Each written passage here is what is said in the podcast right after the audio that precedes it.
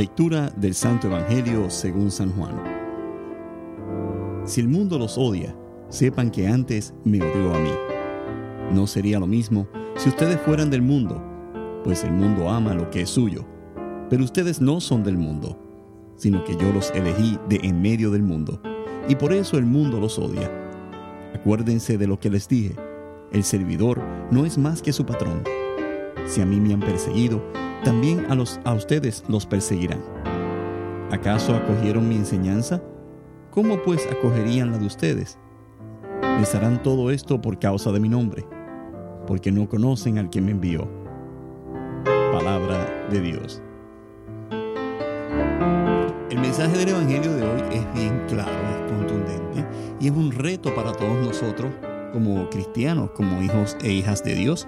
Fíjate que Jesús en este Evangelio de hoy nos está invitando de una forma muy, muy bonita, podemos decir, muy, una forma muy sencilla y nos está advirtiendo de lo que nos está de lo que nos va a pasar si nosotros seguimos esta invitación que nos está haciendo.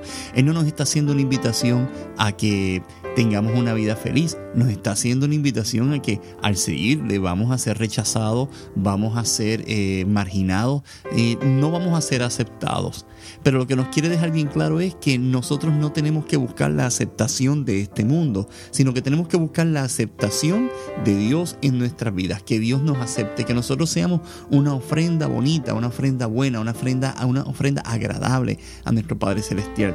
Y eso lo hacemos con nuestras acciones, eso lo hacemos eh, con, con, nuestros, con nuestras emociones. ¿Cómo hacemos, ¿Cómo hacemos esto? Mira, bien sencillo. Obedeciendo los mandamientos, amando a los demás como tenemos que amarlos, amándonos unos a los otros, haciendo actos de misericordia, teniendo a Cristo presente en todos los días de nuestra vida y que llevemos esa presencia a todas las personas que están por ahí y que necesitan tanto de Cristo. Por lo tanto, Sabes que vas a ser rechazado al tratar de seguir el Evangelio de Cristo. Sabes que vas a ser marginado. Sabes que no va a ser fácil. Pero al final la recompensa va a ser grande. Que el Señor te bendiga, te guarde, te proteja, te dé paz en este día y todos los días de tu vida. Este es el Padre Héctor y escuchaste Lo que no digo desde Lambón, R. Postcat.